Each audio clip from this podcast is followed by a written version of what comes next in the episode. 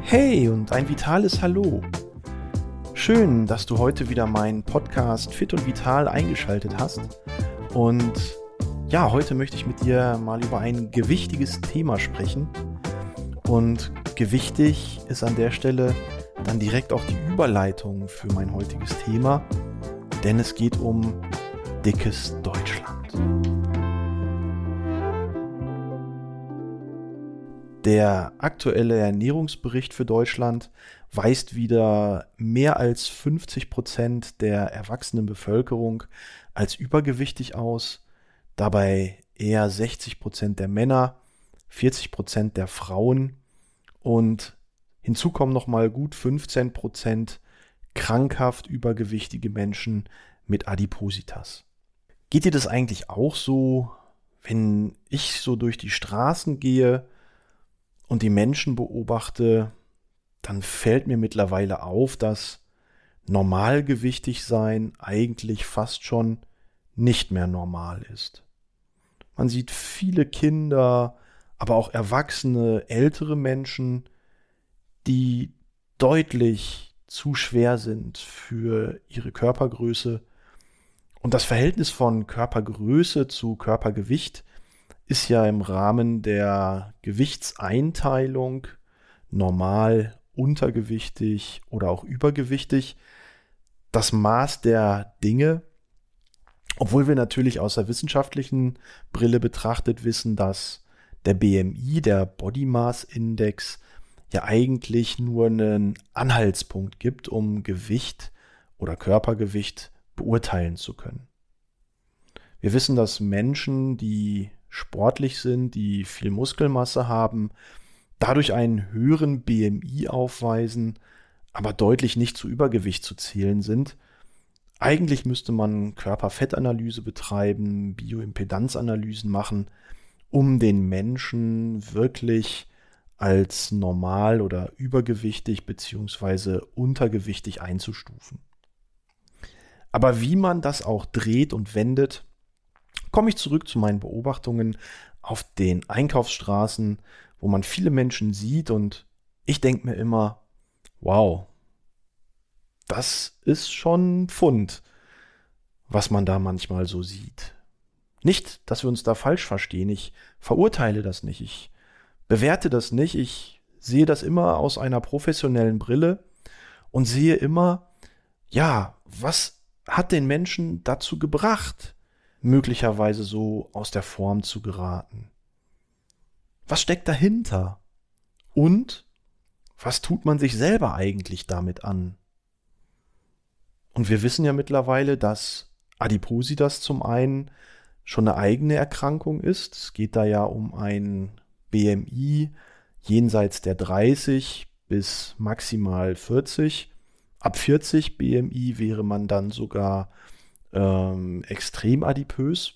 Und ja, wenn man sich diese Erkrankung Adipositas anschaut, Übergewicht anschaut, dann sind damit ganz oft weitere Erkrankungen verbunden, die einem Menschen doch das Leben, wie sagt man so schön, recht schwer machen können. Da haben wir einerseits natürlich den Einfluss auf das Muskel-Skelettsystem, insbesondere den passiven Bewegungsapparat, wenn es um Arthrose in den Großgelenken zum Beispiel geht. Hier finden wir bei übergewichtigen Menschen sehr häufig Arthrose in den Sprunggelenken, in den Kniegelenken oder in den Hüftgelenken. Darüber hinaus hat ein übergewichtiger Mensch sehr stark natürlich seine Lasten am Körper zu tragen und das wirkt sich wiederum auf die Wirbelsäule und die Bandscheiben aus. Daneben finden wir bei übergewichtigen Menschen einen negativen Einfluss auf das Herz-Kreislauf-System, beginnend mit einem erhöhten Blutdruck, denn das Herz muss natürlich gegen die erhöhte Körpermasse anpumpen, um das Blut in die Peripherie zu bringen, in die unteren Extremitäten, in die oberen Extremitäten und muss entsprechend hoch arbeiten und hoher Blutdruck hat natürlich negative Auswirkungen auch auf die Blutgefäße, Es kann zu Verletzungen der Blutgefäße kommen, die dann natürlich verschlossen werden müssen. Ähm, und die Gefahr entsteht, dass sich ein solcher Thrombus irgendwann löst und dann auf dem Weg zum Herzen oder auf dem Weg zum Gehirn zu Schlaganfall oder Herzinfarkt führt. Hinzu kommen natürlich die Blutfettwerte, die bei Menschen mit Übergewicht häufig negativ beobachtet werden. Hier die Werte HDL, LDL im Auge zu haben, ist besonders wichtig für Menschen mit Übergewicht. Und hinzu kommen natürlich die ganzen psychischen Auffälligkeiten, Gedanken, die man sich macht, Angstzustände, wenn es darum geht, ähm, sich mit anderen zu vergleichen. Und das hindert häufig natürlich auch übergewichtige Menschen an entsprechenden Sportprogrammen zum Beispiel teilzunehmen. Eigentlich wäre es sinnvoll, dass übergewichtige Menschen regelmäßig beginnen, sportlich aktiv zu sein, um über den Sport ihr Körpergewicht zu regulieren.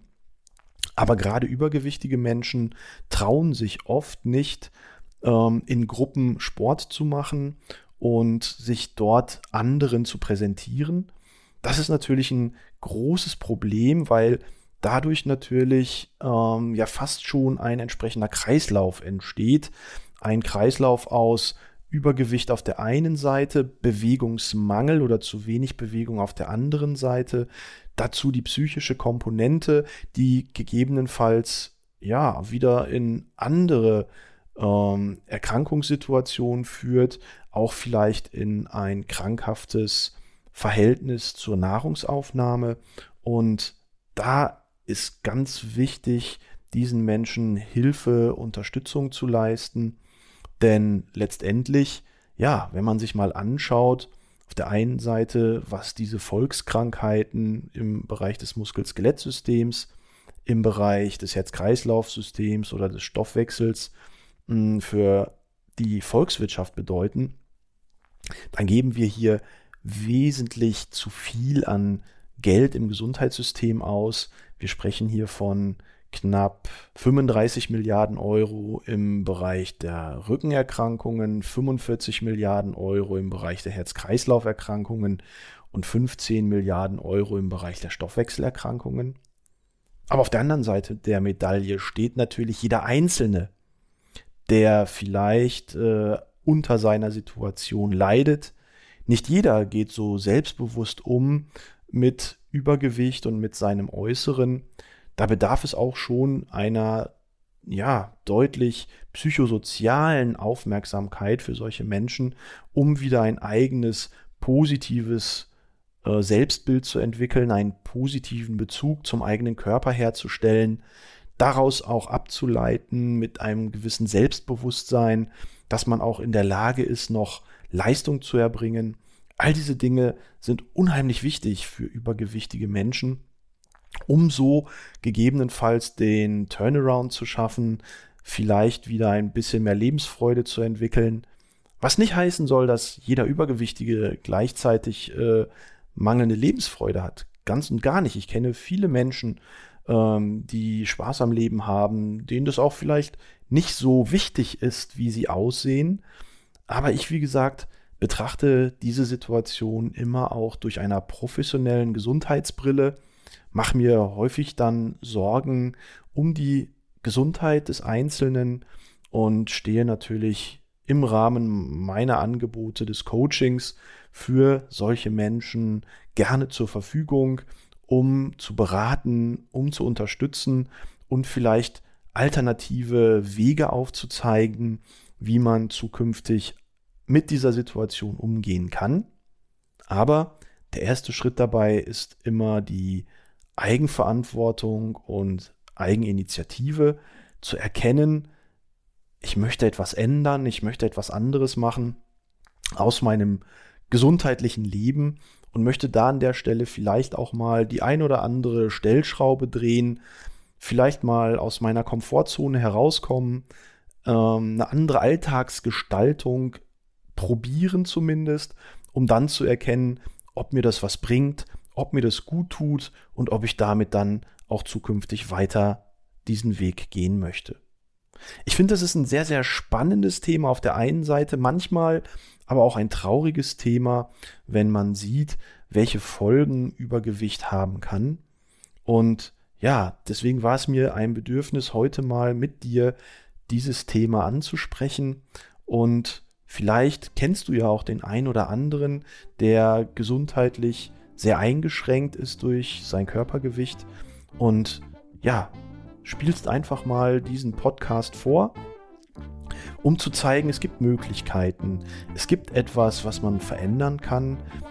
Nur um was zu verändern, muss man bei sich selber anfangen und das ist ja oft der schwerste Schritt.